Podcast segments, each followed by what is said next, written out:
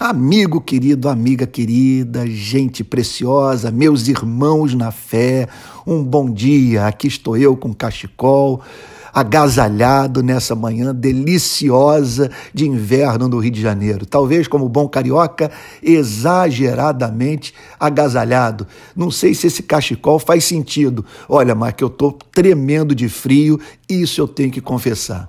Hoje eu gostaria de falar mais uma vez sobre João 8, de 1 a 11, que, é, que trata da chamada passagem da mulher adúltera, na qual testemunhamos a religião dedicada ao trabalho de deixar pessoas nuas em praça pública, expondo impiedosamente seus erros, deixando assim de seguir o princípio de que pecados não tornados públicos devem ser tratados de modo privado.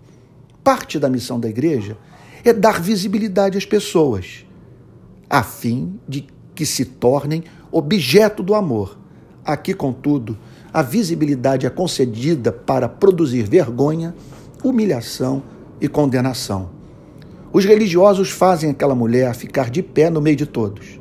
São incontáveis os casos de pessoas que tiveram a vida, o casamento e a reputação destruídos pelo ato de a igreja coagir pessoas a tornarem públicos os seus erros particulares.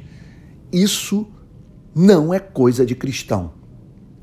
A intenção e o conteúdo do que os escribas e fariseus disseram a Cristo são profundamente reveladores de quanto as instituições religiosas podem usar a Bíblia para destruir vidas.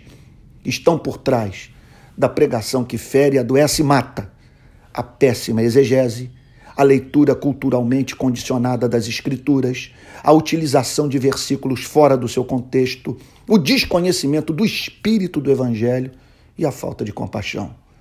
Quando chegamos a esse ponto, avulta a importância de sabermos nos proteger das instituições religiosas. Vivemos num mundo impressionantemente obscuro, no qual a humanidade cria um inferno para si mesma. Somos capazes de formar ambientes dentro dos quais não conseguimos viver. Pense na ética do trabalho, por exemplo. Relações trabalhistas que fazem homens e mulheres trabalhar, mas viver sem razão.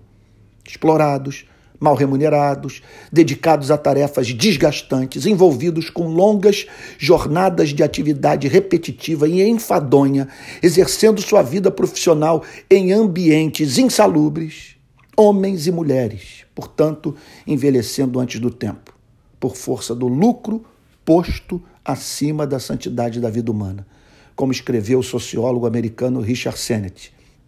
Abre aspas. Quem precisa de mim? É uma questão de caráter que sofre um desafio radical no capitalismo moderno. O sistema irradia indiferença. Faz isso em termos dos resultados do esforço humano, como nos mercados em que o vencedor leva tudo, onde há pouca relação entre risco e recompensa.